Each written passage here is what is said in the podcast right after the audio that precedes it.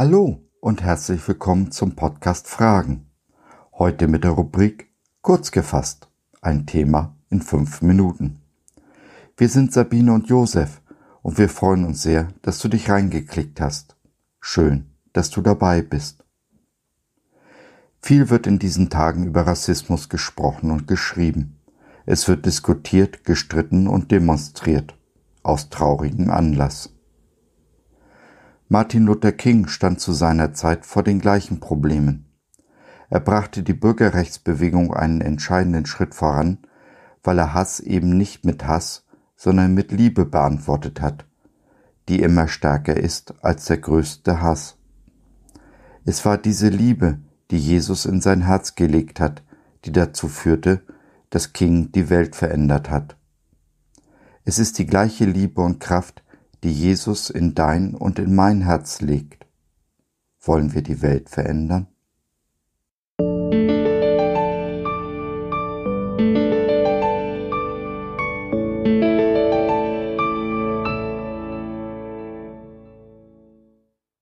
Wer ist mein Bruder? Wir alle haben Abraham zum Vater. Was diesen neuen Menschen betrifft, spielt es keine Rolle mehr, ob jemand Grieche oder Jude ist, beschnitten oder unbeschnitten, ungebildet oder sogar unzivilisiert, Sklave oder freier Bürger. Das Einzige, was zählt, ist Christus. Er ist alles in allen. Brief des Paulus an die Kolosser, Kapitel 3, Vers 11. Viel wird in diesen Tagen über Rassismus gesprochen und geschrieben aus traurigem Anlass. Menschen werden ausgegrenzt und sterben sogar, weil sie anders aussehen, anders denken, anders leben, als es in den Augen der Gewalttäter normal ist. Auch Christen sind nicht frei davon.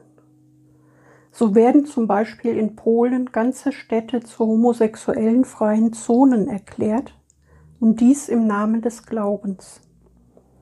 Wieder einmal sind Christen der Meinung, sie müssen Gott unter die Arme greifen und in seinem Namen die Sünder strafen. Dabei nimmt sich unser großes Vorbild Jesus, der Sünder voller Liebe an. Die Bibel ist voll dieser Liebe. Warum meinen wir, andere von der Liebe Jesu ausgrenzen zu müssen, wo er doch jeden Menschen liebt wie sein eigenes Kind, im Mittelalter hat diese Ausgrenzung zu den Kreuzzügen geführt und den schlimmsten Verbrechen in der Geschichte der Kirche. Begeben wir uns auf alte Wege? Ich fürchte ja. Wenn man den Menschen auf den Mund schaut, erkennt man, wie sehr Rassismus und Gewaltbereitschaft zugenommen haben, Alltag geworden sind, bei Christen wie bei Nichtchristen. Die Wahlerfolge rechter Parteien in Europa und weltweit sind ein messbarer Indikator dafür. Das sollst du aber wissen, dass in den letzten Tagen schlimme Zeiten kommen werden. So Paulus im zweiten Brief an Timotheus in Kapitel 3, Vers 1. Ja, es sind die letzten Tage und es wird je länger, je schlimmer. Man ist versucht zu resignieren und es einfach hinzunehmen, sich dem Schicksal zu ergeben und mit dem Strom zu schwimmen. Ja, das ist der einfache Weg. Mund halten und wegschauen. Nichts fragen, nichts sagen. In Jesus haben wir den einen Herrn, in Abraham den einen gemeinsamen Vater. Wenn wir zusammenhalten, können wir gemeinsam gegen den Strom schwimmen und uns gegen den Alltagsrassismus stellen. Um es frei nach Martin Luther King zu sagen, Dunkelheit vertreibt man nicht durch Dunkelheit, sondern indem man ein Licht anzündet. Hass treibt keinen Hass aus, es ist die Liebe, die den Hass besiegt. Diese Liebe, die durch Jesu Vergebung Einzug in unser Herz gehalten hat, können und sollen wir weitergeben, damit sie Licht wird in dieser dunklen Welt. Unser Gott ist ein Gott der Armen. der Schwachen und Ausgestoßenen. Und dies ist genau die Seite, auf der wir auch stehen sollten. Jesus liebt die, die keiner liebt. Lasst es uns ihm gleich tun.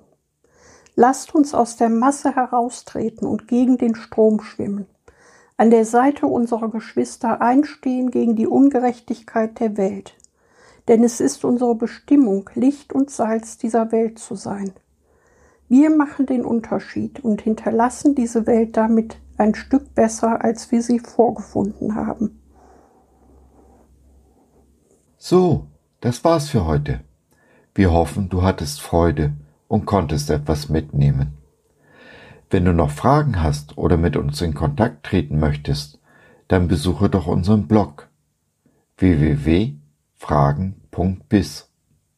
Biz, B-I-Z, steht für Bibel im Zentrum. Wir glauben, dass die Bibel, Gottes Wort, absolut wahr und irrtumslos ist. Gott hat uns lieb und möchte, dass unser Leben gelingt. Dazu gibt er uns in seinem Wort Orientierung und Wegweisung für ein Leben in Fülle, genau so, wie Jesus es in Johannes 10.10 10 versprochen hat. Was meinst du dazu? Lass von dir hören, wir würden uns sehr freuen. Bis dahin, Sabine und Josef.